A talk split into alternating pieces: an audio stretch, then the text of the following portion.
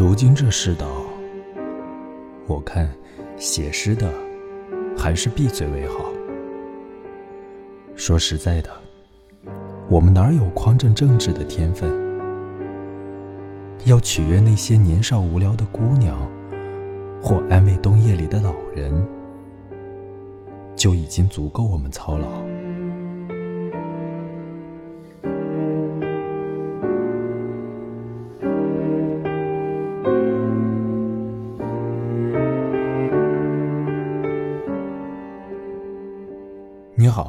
这里是晚安诗集。今天为你分享的这首诗，来自于爱尔兰诗人叶芝，写于一九一五年。这首诗写作的时候正值第一次世界大战，住在英国的两个美国小说家亨利·詹姆斯与伊迪丝·沃顿计划出版一本文集，用来筹款帮助比利时的难民。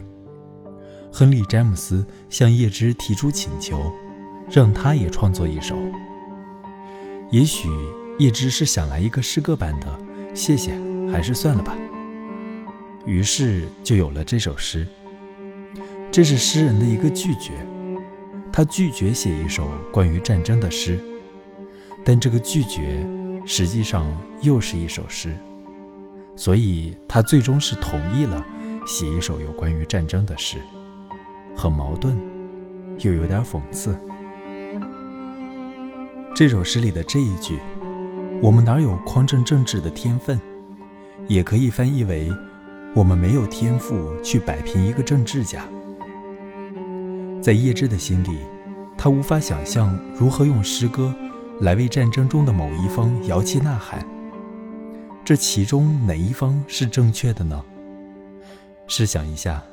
一首以美为追求的诗，该如何去表达政治背后的勾心斗角？